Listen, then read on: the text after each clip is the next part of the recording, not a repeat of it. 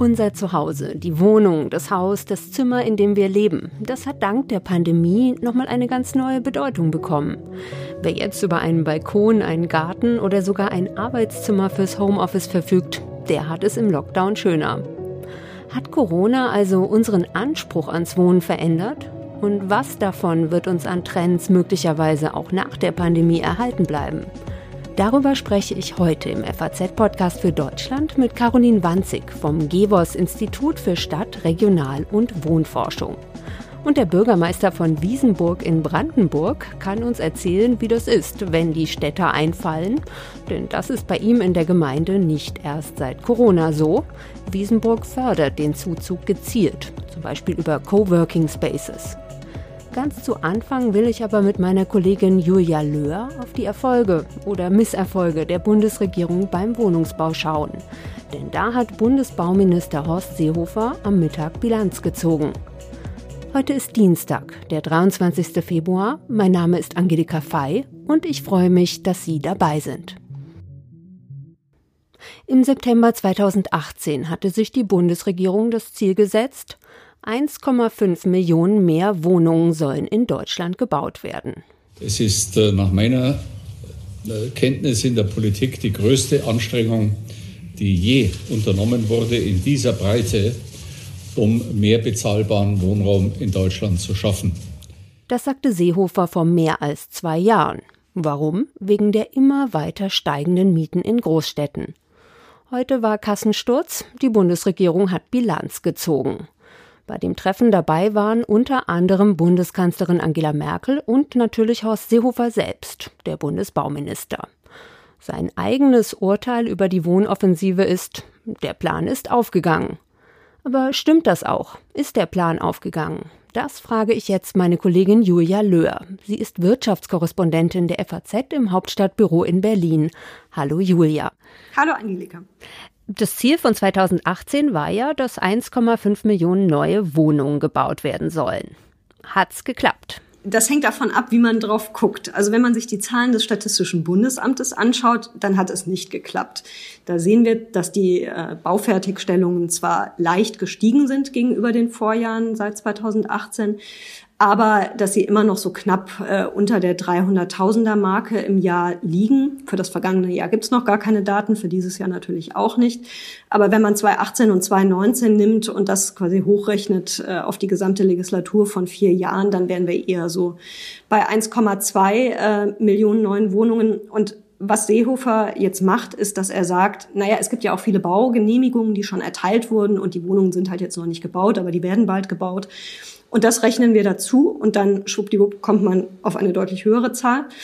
Äh, es wird nämlich so geschätzt, dass das so 600 bis 700.000 Wohnungen sind, die genehmigt sind, aber noch nicht gebaut sind. Sprich, dann kommt man auf größere Zahlen. Aber ja, wenn man sich das Bild in den Städten jetzt anguckt, was ist de facto da, ist das Ziel nicht erreicht. Und ist denn wenigstens zu beobachten, dass wirklich mehr gebaut wurde, jetzt im Vergleich auch zu den Jahren vor 2018? Also haben Sie denn wenigstens erreicht, äh, dass der Trend angezogen hat? Ja, also dieser Trend hat schon, äh, diese Trendwende gab es schon vorher. Also wenn man so ein bisschen zurückguckt, zehn Jahre zuvor lagen wir deutlich unter 200.000 äh, neuen Wohnungen, die jedes Jahr entstanden sind. Und diese Zahl ist dann schon so von 2012, 2013 an deutlich gestiegen. Also letztlich ab den Jahren, wo wir ja alle auch schon gemerkt haben, dass es in den Großstädten äh, langsam äh, knapp wird und äh, Wohnungen Mangelware sind und die Preise nach oben gehen. Deswegen argumentieren jetzt auch die Immobilienökonomen, dass der Markt das schon selbst regelt, offenkundig, äh, aber es halt sehr, sehr lange dauert, eben weil eine, eine neue fertig gebaute Wohnung nicht innerhalb eines Jahres entsteht, sondern das vier, fünf, teilweise sechs Jahre Vorlauf hat. Also diese Trendwende hat schon eingesetzt, bevor jetzt die aktuelle große Koalition ins Amt kam. Wenn man sich jetzt die Baugenehmigungen anguckt, dann sind die tatsächlich jetzt auch in den letzten beiden Jahren nochmal deutlich nach oben gegangen. Also es gibt durchaus die Erwartung, dass wir jetzt in einigen Jahren dann nochmal viel mehr Wohnungen kriegen. Das sind über 300.000, die da jedes Jahr äh, neu genehmigt wurden. Also da ist schon was ins Rollen gekommen, aber es dauert halt sehr lange auf dem Wohnungsmarkt. Woran hapert's denn? Also wieso hat jetzt auch Bundesbauminister Seehofer sein Ziel nicht erreicht? Na, es ist halt ein, ein komplexer Prozess. Letztlich hat der Bund da nicht ganz so viel äh, Entscheidungsgewalt, sondern wo gebaut wird und wo neue Baugebiete ausgewiesen werden, entscheiden ja die Länder und die Kommunen. Und da gibt es natürlich auch ganz unterschiedliche Interessen. Zwar sind im Prinzip immer alle dafür, dass wir Neubau brauchen, um eben die Knappheit auf dem Markt äh, zu beseitigen. Aber wenn es dann konkret wird und irgendwo ein neues Baugebiet ausgewiesen werden soll, wissen wir auch, dass es dann häufig Proteste von Anwohnern gibt, sich das alles sehr lange hinschleppt, dann ähm, eben selbst wenn dann der Konsens da ist, wir machen das jetzt, dann die Genehmigungsverfahren sehr lange dauern. Da ist auch vieles einfach noch nicht digitalisiert, sondern wird auf Papier gemacht. Jetzt kommt noch Corona dazu, ähm, was ja auch die Arbeitsprozesse äh, in den Behörden jetzt nicht gerade beschleunigt. Also da kommt vieles zusammen. Aber um ihr Ziel zu erreichen, hatte die Bundesregierung ja 2018 mehrere Maßnahmen angestoßen. Und was würdest du jetzt sagen? Was davon war gut, was war nicht so wirkungsvoll? Naja, es ist schwer zu sagen, was, äh, was davon jetzt wirkungsvoll war und was nicht. Also ein, ein großer Punkt, äh, auf den Seehofer ja sehr stolz ist, ist das Baukindergeld.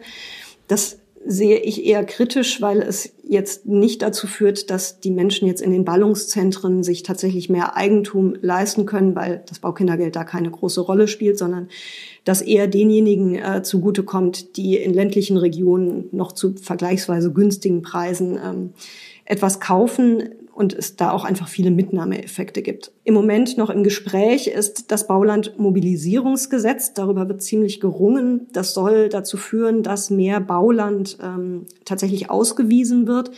Aber eben dieses Gesetz ist noch immer nicht beschlossen. Die Frage ist auch, inwieweit das tatsächlich eine eine Wirkung entfaltet, ähm, weil da auch viel einfach so im Klein-Klein nochmal reguliert wird. Und ja, es wird auch festgelegt, dass es einfacher sein soll, quasi auf leeren Grundstücken, dass die Kommunen auch sagen, da sollte jetzt gebaut werden, also diese Baugebote.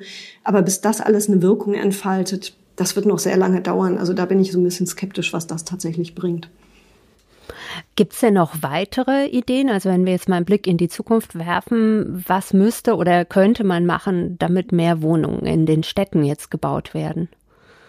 Ja, eigentlich gibt es das, da ist das Instrumentarium da. Man müsste es wahrscheinlich tatsächlich äh, im Alltag etwas beherzter nutzen und da sehe ich vor allem die Länder und die Kommunen in der Pflicht. Also wir erleben das ja in ganz vielen Orten, dass, ähm, dass es zwar große Flächen gibt, die man noch bebauen könnte, aber wo es dann halt sehr viele Widerstände gibt und natürlich auch die je nach Partei es da unterschiedliche Interessen gibt, dass sich, wo die Grünen an Regierungen beteiligt sind, äh, sich damit unter etwas schwerer tun, äh, dem dann auch zuzustimmen, dass Natur versiegelt wird.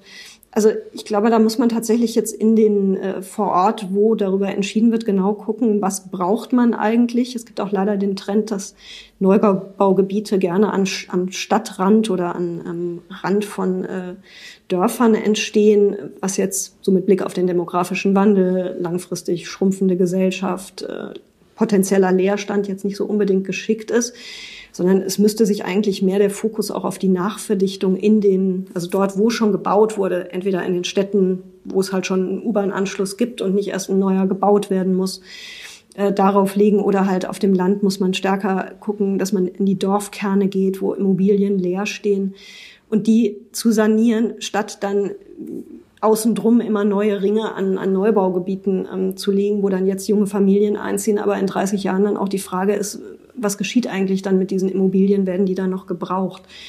Also da liegt, glaube ich, im Moment sehr viel, ähm, sehr viel äh, Entscheidungsgewalt vor Ort in den Kommunen, was ja auch gut ist, aber so am Umsetzen hapert es dann manchmal ein wenig. Julia, vielen Dank für deine Einschätzung. Ja, gerne. Die Offensive der Bundesregierung wollte also mehr Wohnungen in den Städten schaffen. Das ist ihr nur zum Teil gelungen, wie wir gerade gehört haben. Aber wird Wohnen nach Corona ohnehin ganz anders sein?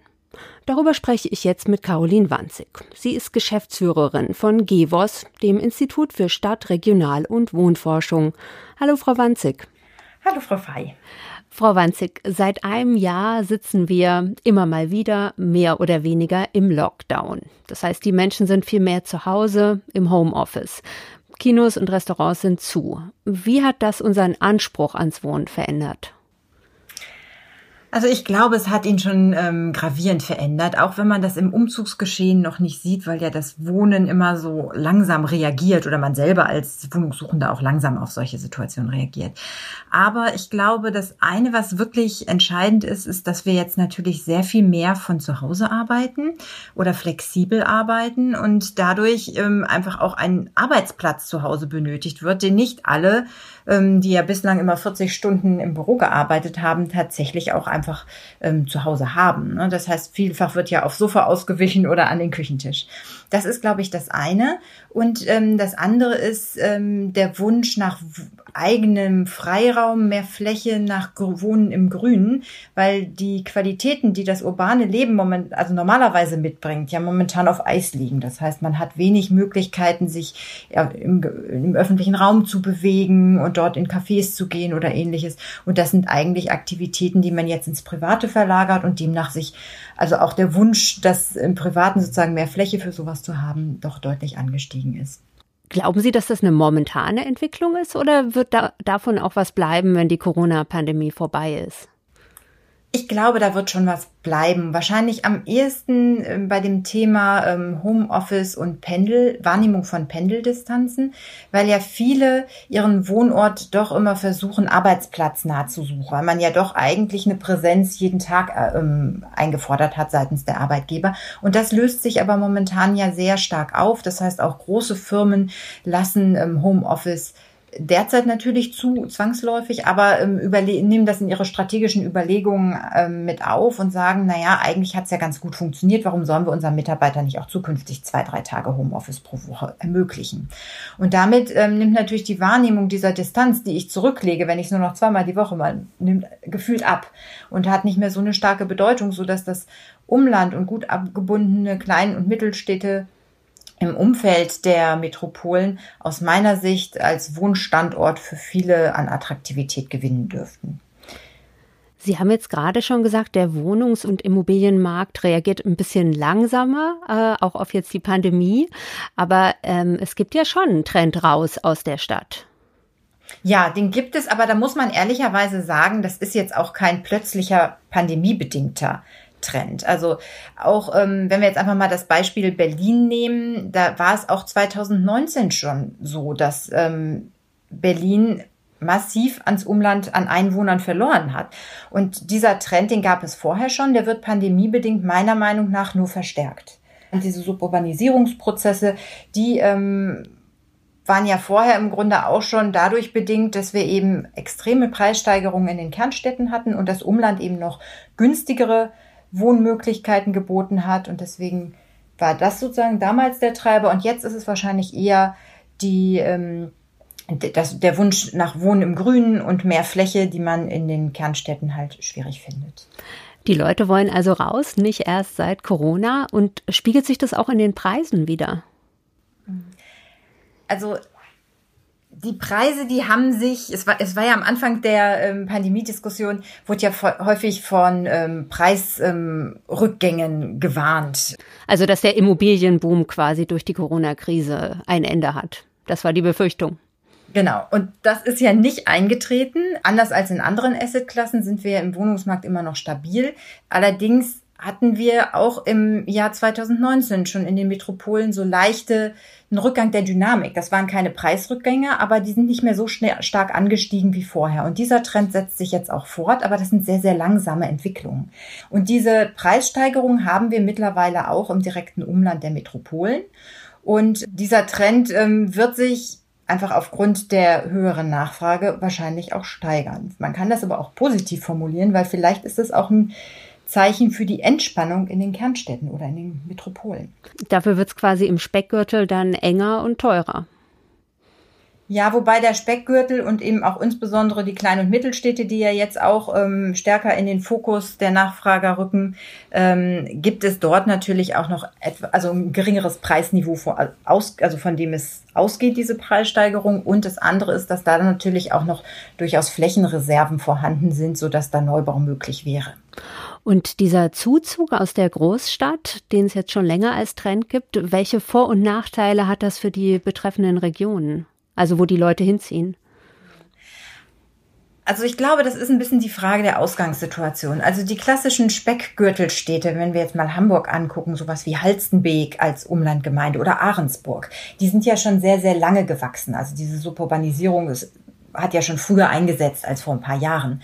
Und die Städte ähm, haben also eine steigende ähm, Zahl an Einwohnern sehr lange schon. Und da gibt es mittlerweile tatsächlich Vorbehalte der Einheimischen, ähm, einmal aus ähm, aus Angst, dass die Infrastruktur nicht entsprechend mitwachsen kann, aber vielleicht auch aus Angst, dass die Qualität des eigenen Grundstücks darunter leidet, beziehungsweise ähm, man auch einfach ähm, Angst hat, dass Freiraum und ähm, Natur sozusagen sehr stark dezimiert werden und die eigentlichen Wohnqualitäten nicht mehr ähm, gehalten werden. Das ist sozusagen die negative Sicht. Die positive Sicht, das betrifft dann eher die etwas entfernteren Klein- und Mittelstädte, die sehen in dem Wachstum ja durchaus auch eine Chance, weil sie eben Infrastruktur haben, die nicht ausgelastet ist und eben aufgrund dieser Alterung und des demografischen Wandels jahrelang ja auch an Einwohnern verloren haben, dass sie das als Chance sehen, um wieder ein lebendiger ähm, Ort zu werden und eben auch ähm, mehr Nachfrage für den Einzelhandel, für die Infrastruktur vor Ort eben zu gewinnen.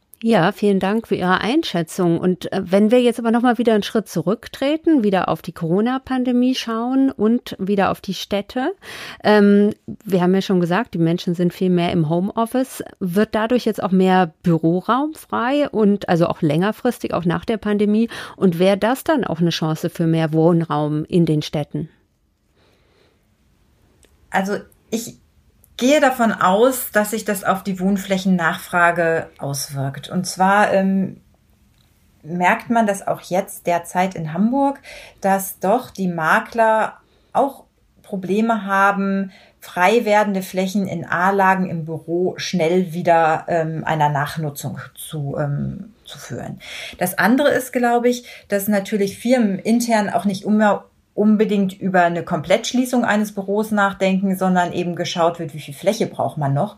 Und da gibt's dann eher so kleinere Reduzierungen, also prozentual. Ne? Man wird ja nicht, wenn alle zwei Tage im Homeoffice sind, die Bürofläche um die Hälfte dezimieren können, weil man ja auch nicht damit rechnen kann, dass immer alle sozusagen wirklich turnusmäßig nur an einem bestimmten Tag im Büro sind. Aber ich glaube, das wird sich auch ähm, reduzieren, weil das natürlich auch Kosten für die Unternehmen sind.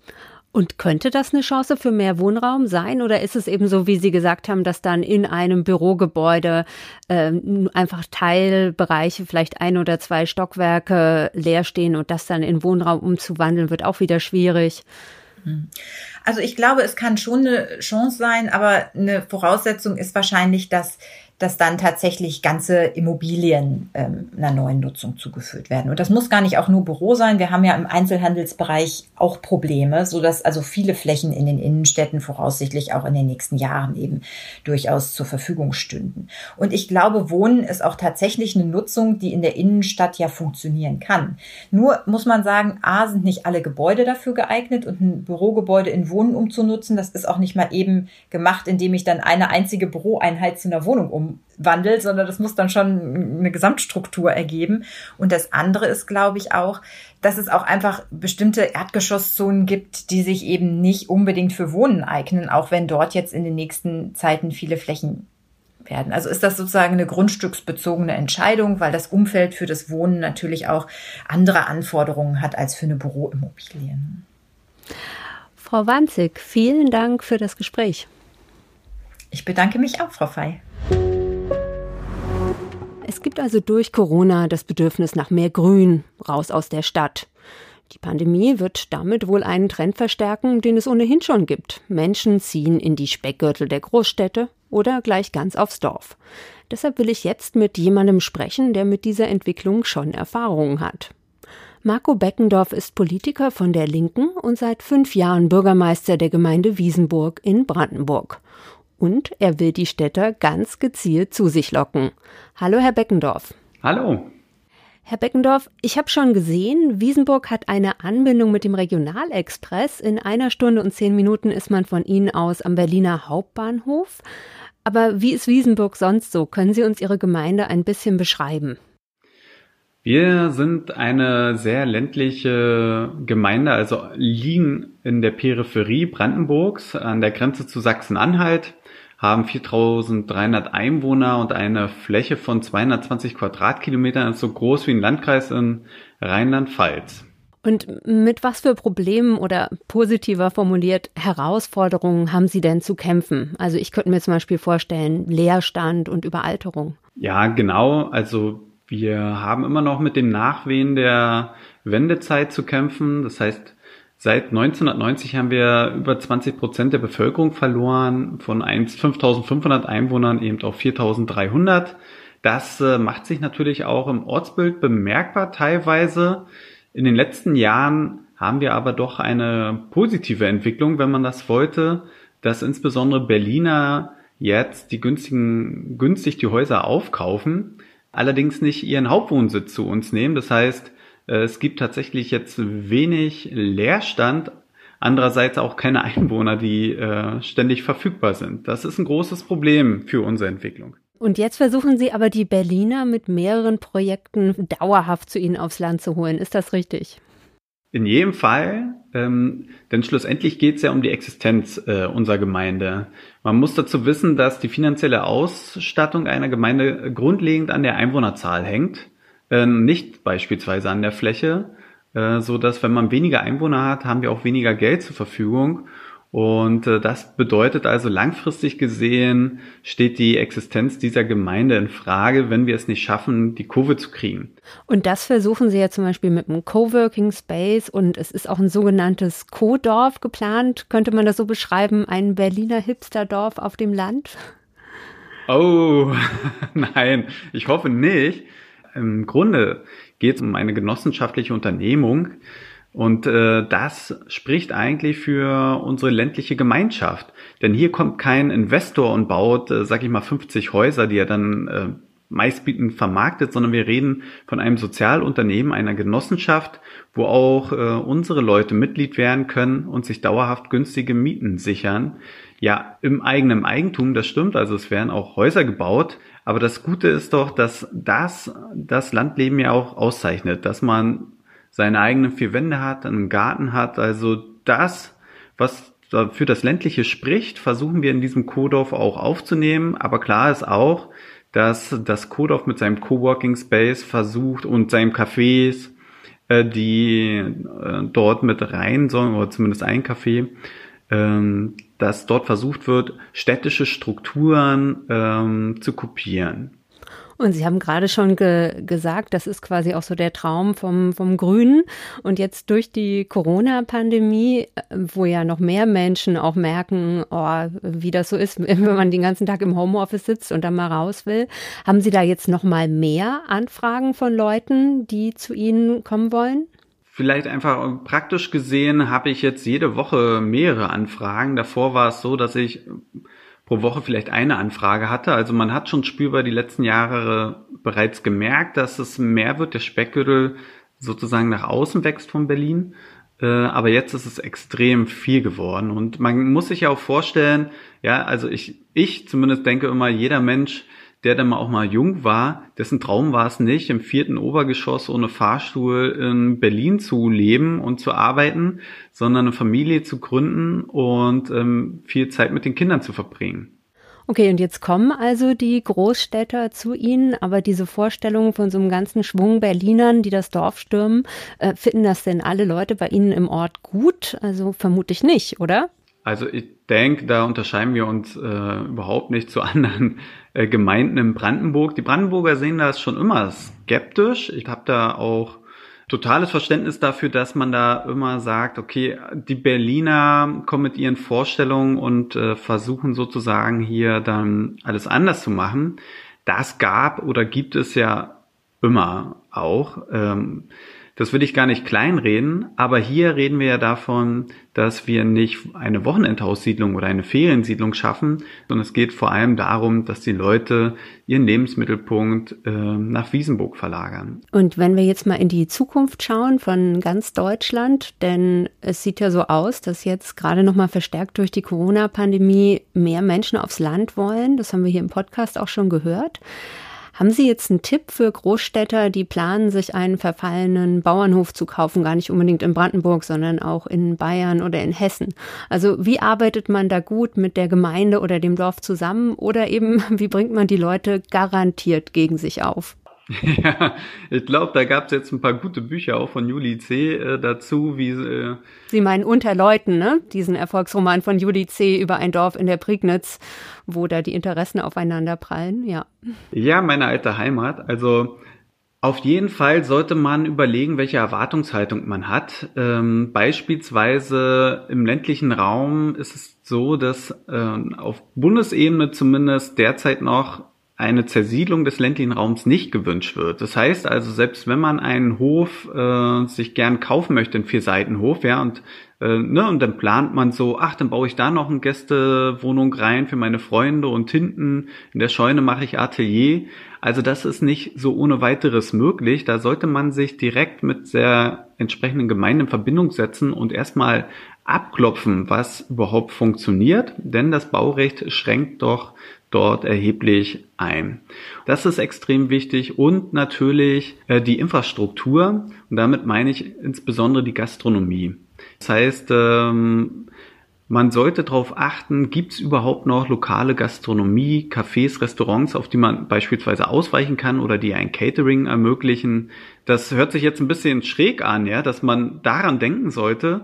Aber äh, glauben Sie mir, das ist extrem wichtig, wenn man seinen Lebensmittelpunkt verlegt, sollten ja auch äh, die Vorstellung davon äh, da sein, dass man auch seine Gäste gut versorgen kann. Und das wissen wir und das ist die Realität, ist ja nun mal im ländlichen Raum etwas eingeschränkter äh, als in den Städten. Vielen Dank. Äh, vielen Dank, dass Sie Ihre Erfahrungen mit uns geteilt haben. Lieben gern. Gemeinden, die den Zuzug der Großstädter in ihrem Sinne gestalten wollen. Speckgürtel, die erst noch Infrastruktur für Neubausiedlungen schaffen müssen und ein nach wie vor angespannter Wohnungsmarkt in den Großstädten, aber mit Aussicht auf Entspannung in den nächsten Jahren. Zu all dem noch Corona als Trendverstärker. Das war der FAZ-Podcast für Deutschland heute mit einem Überblick über die Entwicklungen bei Eigenheimen und Wohnungen. Morgen ist meine Kollegin Katrin Jakob wieder für Sie da.